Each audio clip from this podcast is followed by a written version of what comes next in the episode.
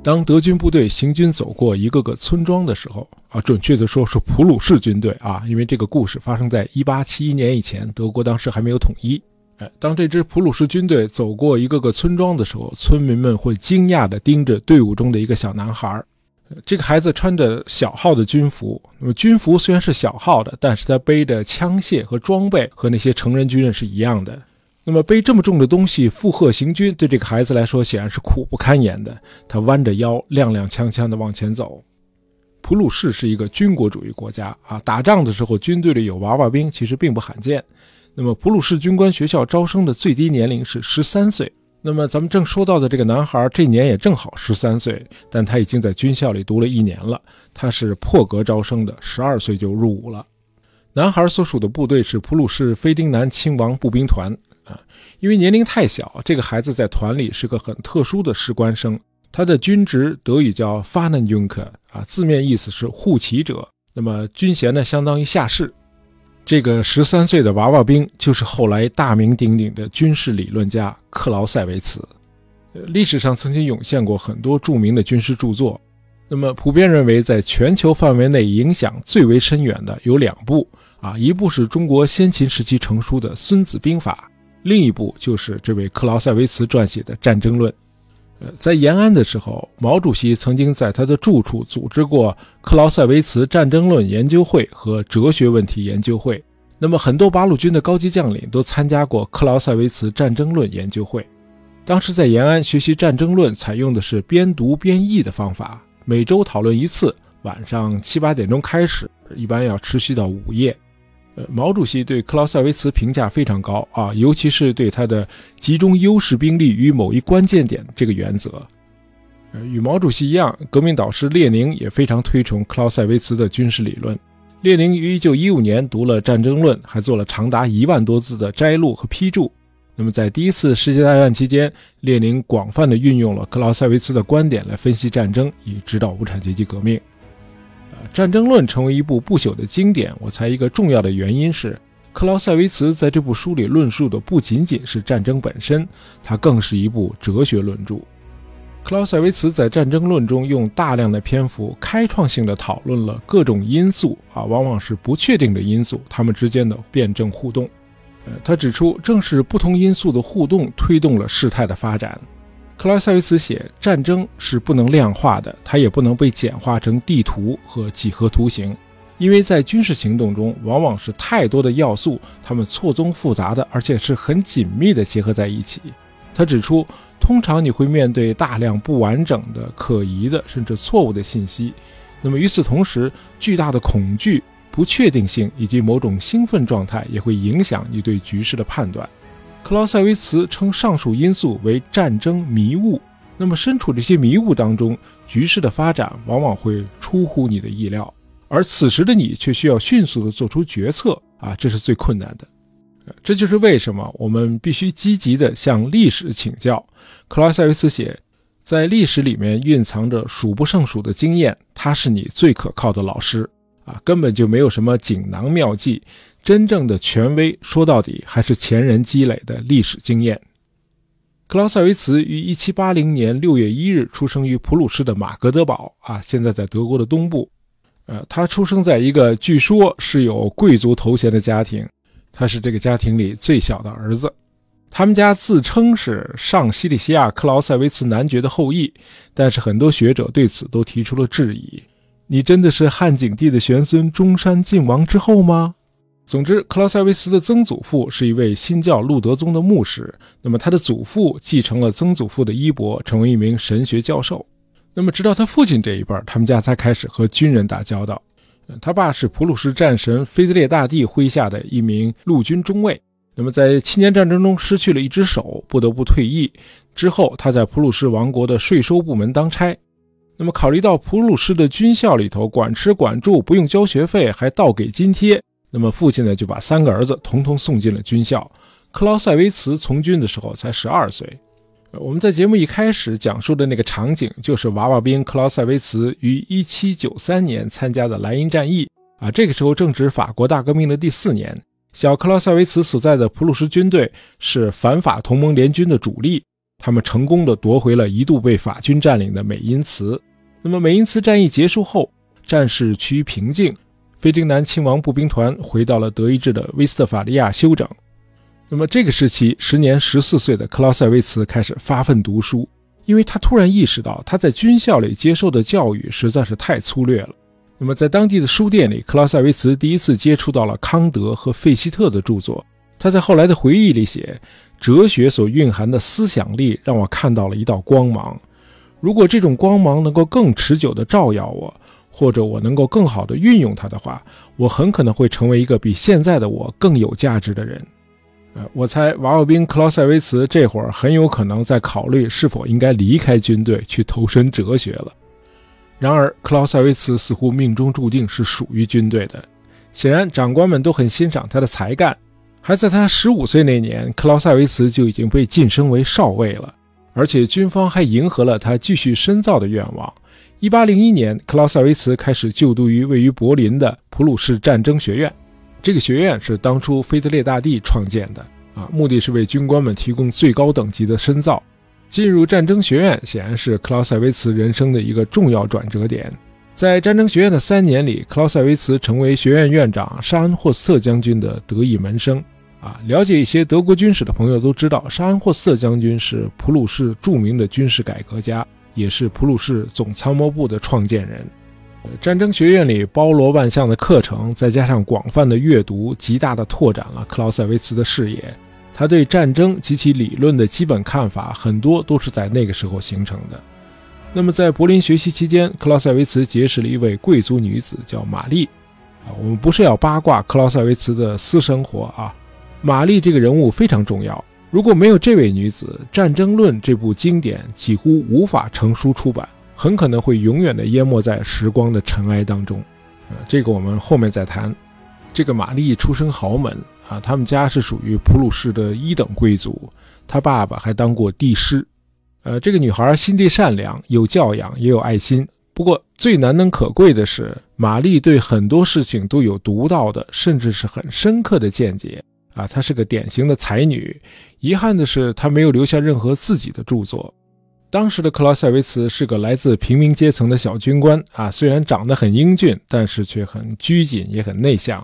至少他给玛丽最初的印象是这样的。呃，玛丽显然一开始就看出了这个年轻军官的非凡之处，因此她不顾母亲的一再反对，坚持要与克劳塞维茨交往下去。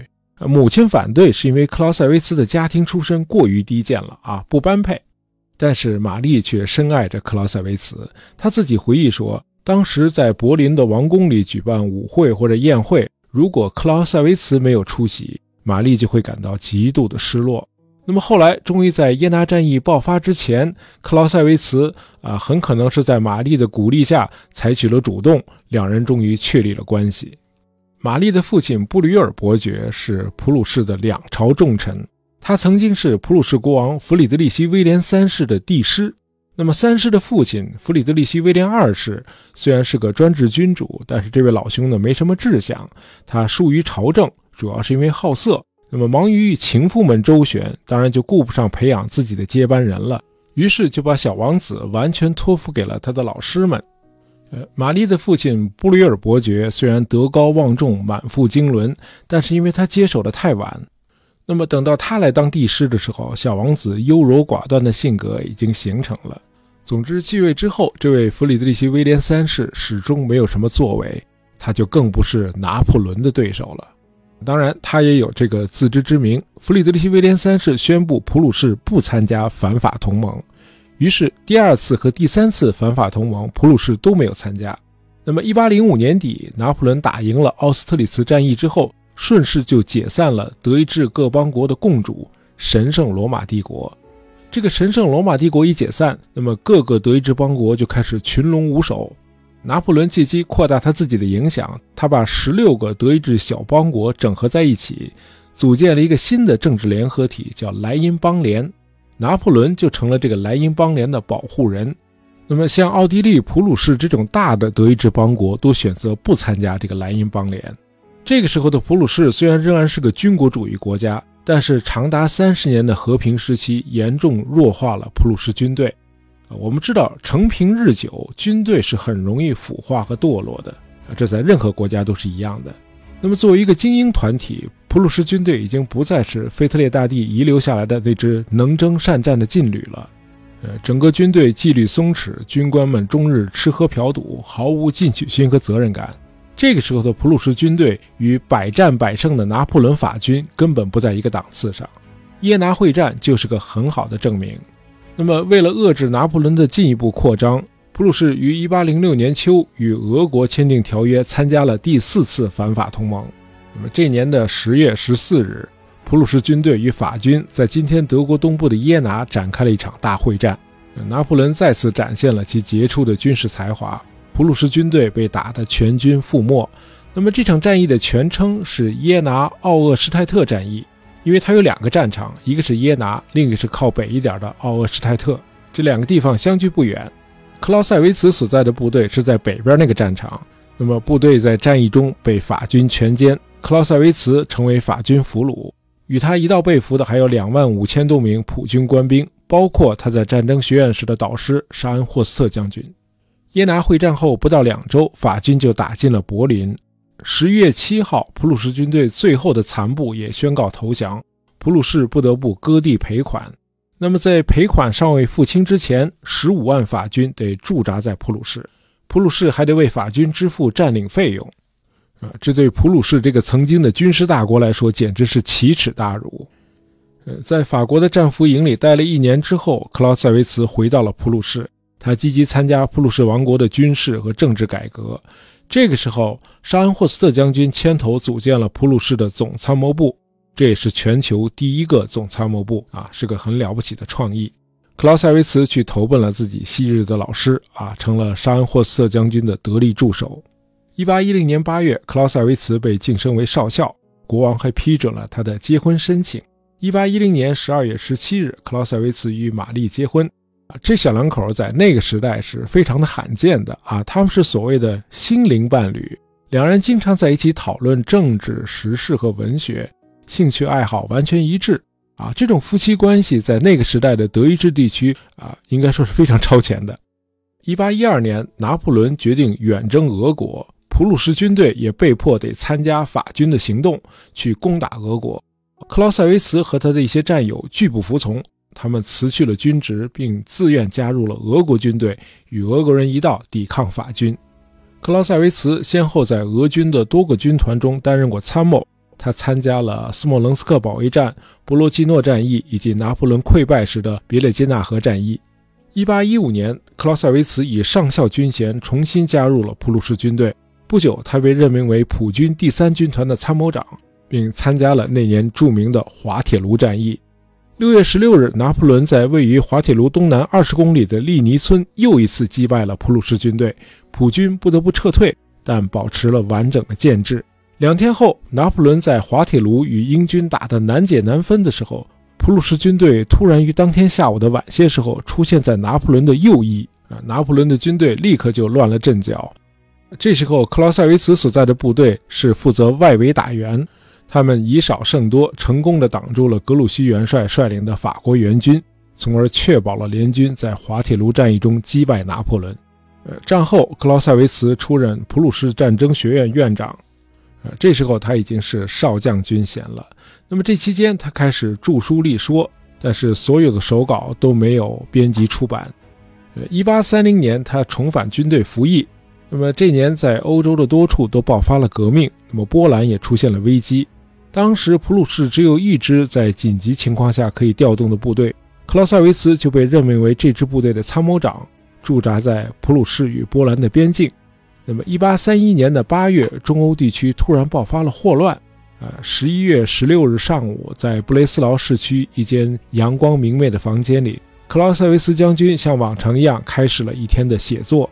那么上午晚些时候，将军突然感到身体不适，为了以防万一，玛丽请来了医生。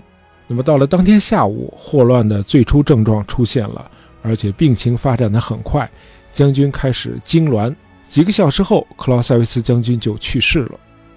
与自己相濡以沫二十一年的丈夫就这样毫无预兆的突然离世了，这对玛丽的打击是可想而知的。那么作为灵魂伴侣，她当然很清楚丈夫生前最珍视的那项事业就是完成他那部划时代的论著。就在他去世之前，书稿已经几近完成。那么后面的事儿得玛丽来做了。尽管悲痛欲绝，玛丽还是全身心地投入到了丈夫未尽的事业当中。在接下来的日子里，玛丽几乎把她所有的时间和精力都用在了整理书稿上。在她的弟弟和两位助手的帮助下，玛丽用了不到一年的时间就整理编辑，并且用清晰工整的笔记誊写了克劳塞维茨十卷遗著中的前六卷。呃，接着后面的四卷也很快整理完毕。那么十卷书的头三卷就是那部著名的《战争论》，而后七卷是克劳塞维茨对有关战史的记述和分析。啊，他们是前三卷研究的基础。玛丽严格要求其他三位编辑对原稿只能修订错误，但是不能增减。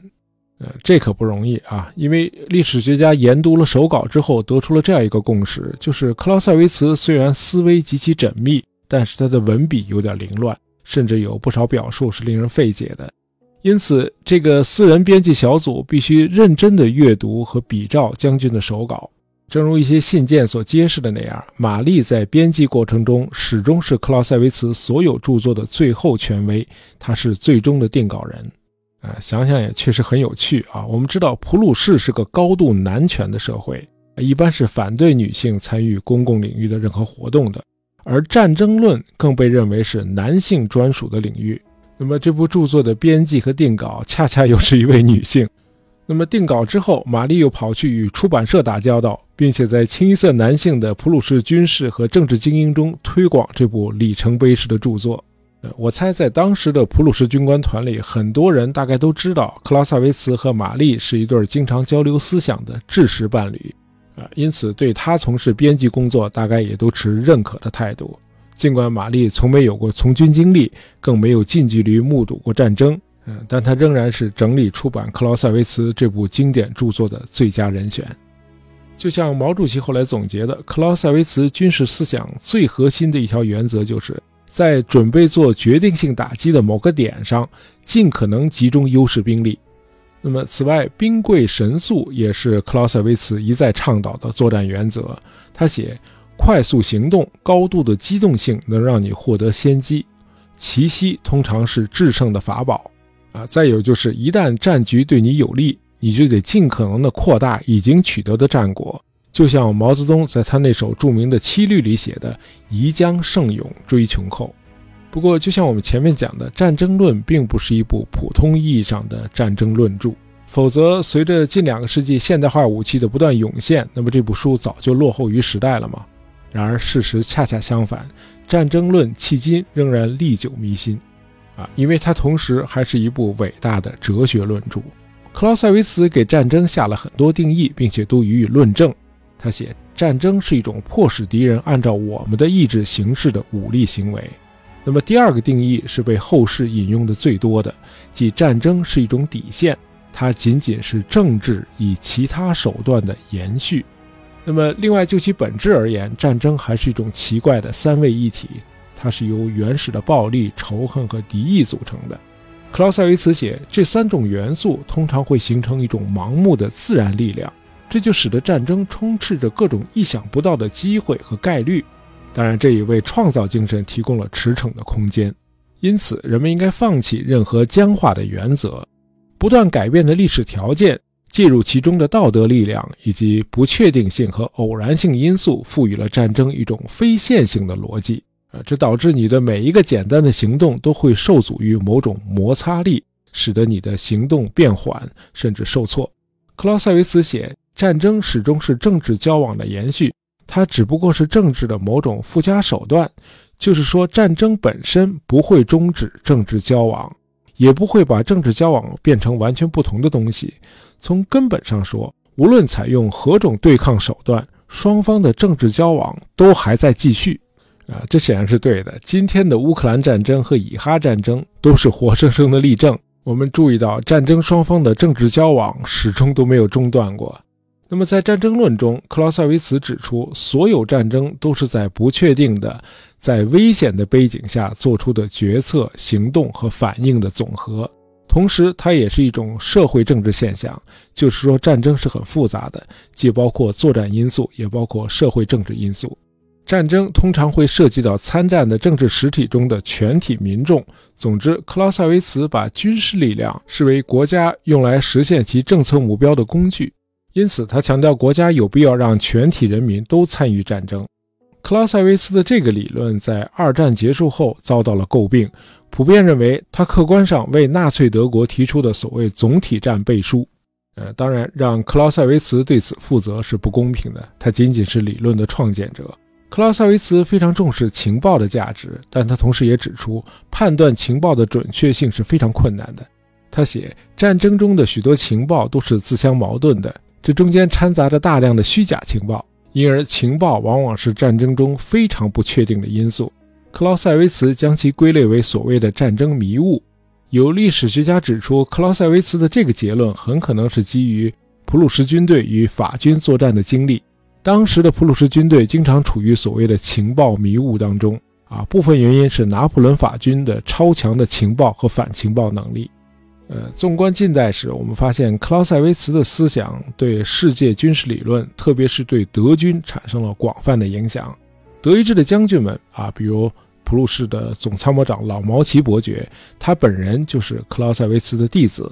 老毛奇有一句在德军中被广泛引用的名言，他说：“任何作战计划都不能十分确定地延伸到与敌军主力首次相遇之后。”啊，这句话听着有点绕啊，大白话就是战场上瞬息万变，计划永远赶不上变化。这句话强调的就是克劳塞维茨称之为摩擦力的各种偶然性、不确定性和多种元素之间的互动。啊，他们或多或少的会扭曲我们先前的计划和设想。读《战争论》，你会发现，除了摩擦力之外，克劳塞维茨还从牛顿力学里借用了很多其他的概念。比如，今天美军的军事理论中有一个很常用的术语叫重心，这也是克劳塞维茨从牛顿那里借来的。呃，就像我们的《孙子兵法》一样，《战争论》的很多原则在大量非战争领域。比如在今天的商业战略和体育比赛中也颇具指导意义。那么由于时间关系，这里就不展开说了。好，今天的节目就到这儿。呃，很遗憾我没有找到点播这期节目的听友的名字，那么在此呢向这位听友道歉。好，我们下期再见。